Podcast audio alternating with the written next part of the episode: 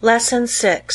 THE TRAINING OF THE WILL TO DO The Will to Do is the greatest power in the world that is concerned with human accomplishment and no one can, in advance, determine its limits. The things that we do now would have been a few years ago impossibilities. Today the safe maxim is: "All things are possible."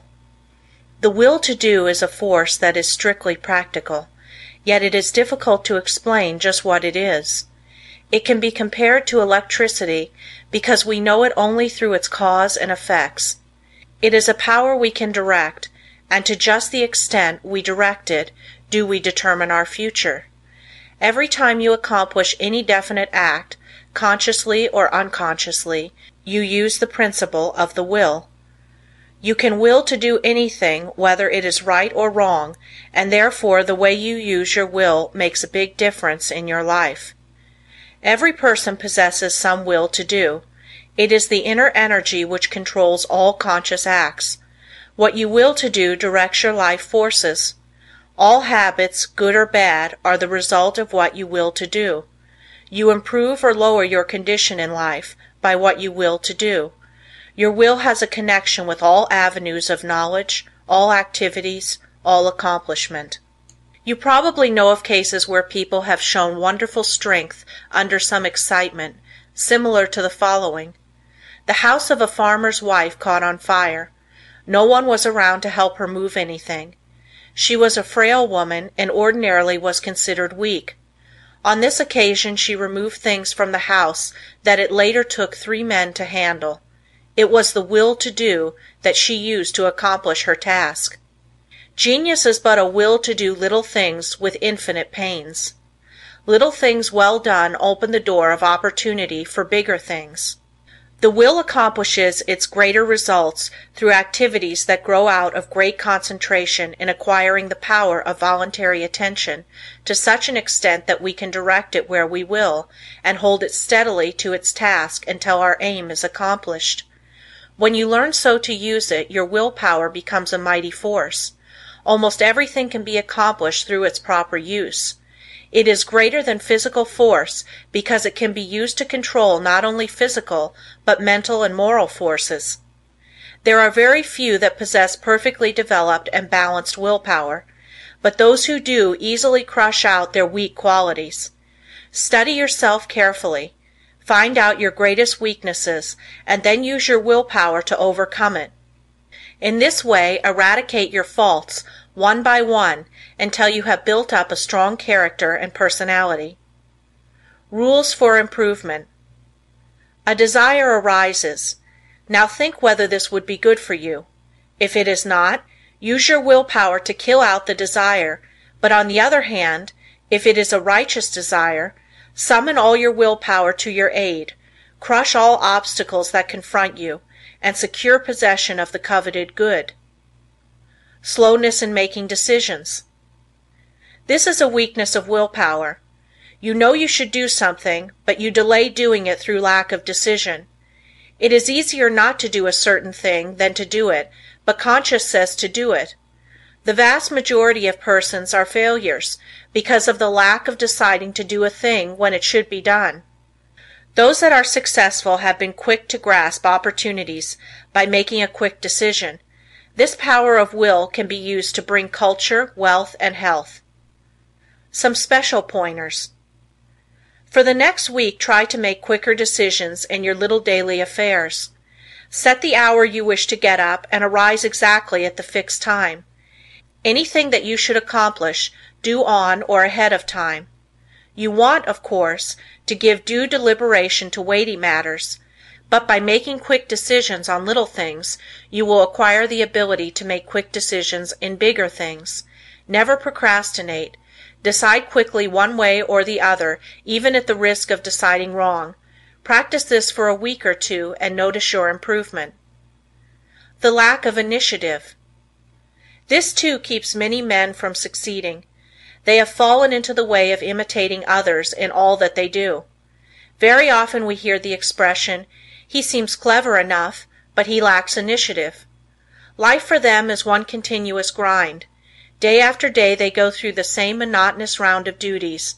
while those that are "getting along" are using their initiative to get greater fullness of life. There is nothing so responsible for poverty as this lack of initiative, this power to think and do for ourselves. You are as good as anyone. You have will power, and if you use it you will get your share of the luxuries of life. So use it to claim your own. Don't depend on anyone else to help you. We have to fight our own battles.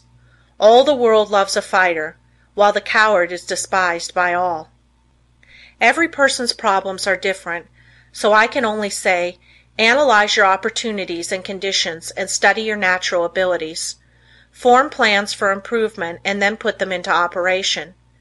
Now as I have said before, don't just say, "I'm going to do so and so," but carry your plan into execution. Don't make an indefinite plan, but a definite one, and then don't give up until your object has been accomplished. Put these suggestions into practice with true earnestness, and you will soon note astonishing results, and your whole life will be completely changed. An excellent motto for one of pure motives is, "Through my will power I dare do what I want to." You will find this affirmation has a very strengthening effect. The Spirit of Perseverance. The spirit of "stick it to itiveness" is one that wins. Many go just so far and then give up, whereas, if they had persevered a little longer they would have won out. Many have much initiative, but instead of concentrating it into one channel they diffuse it through several, thereby dissipating it to such an extent that its effect is lost. Develop more determination, which is only the will to do, and when you start out to do something, stick to it until you get results. Of course, before starting anything you must look around and see what the finish leads to. You must select a road that will lead to somewhere, rather than nowhere. The journey must be productive of some kind of substantial results. The trouble with so many young men is that they launch enterprises without any end in sight. It is not so much the start as the finish of a journey that counts. Each little move should bring you nearer the goal which you planned to reach before the enterprise began. Lack of perseverance is nothing but the lack of the will to do. It takes the same energy to say, "I will continue," as to say, "I give up." Just the moment you say the latter you shut off your dynamo, and your determination is gone.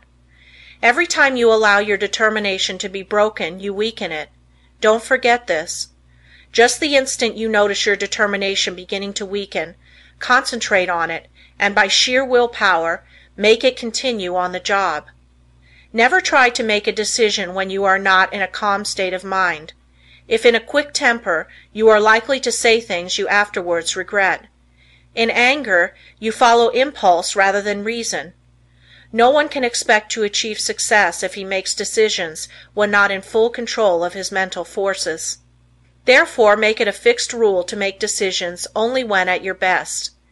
If you have a quick temper, you can quickly gain control over it by simple rule of counting backwards.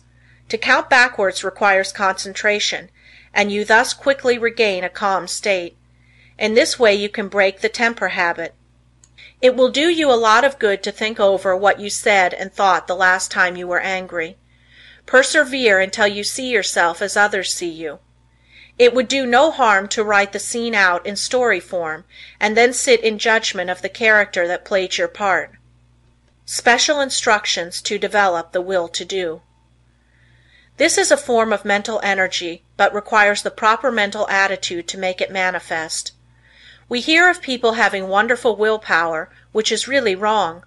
It should be said that they use their will power, while with many it is a latent force. I want you to realize that no one has a monopoly on will power. There is plenty for all. What we speak of as will power is but the gathering together of mental energy, the concentration power at one point.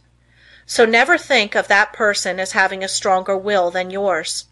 Each person will be supplied with just that amount of will power that he demands. You don't have to develop will power if you constantly make use of all you have, and remember the way in which you use it determines your fate, for your life is molded to a great extent by the use you make of your will.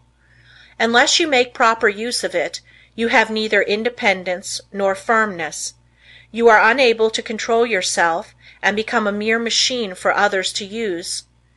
It is more important to learn to use your will than to develop your intellect. The man that has not learned how to use his will rarely decides things for himself, but allows his resolutions to be changed by others. He fluctuates from one opinion to another, and of course does not accomplish anything out of the ordinary, while his brother with the trained will takes his place among the world's leaders. End of lesson VII.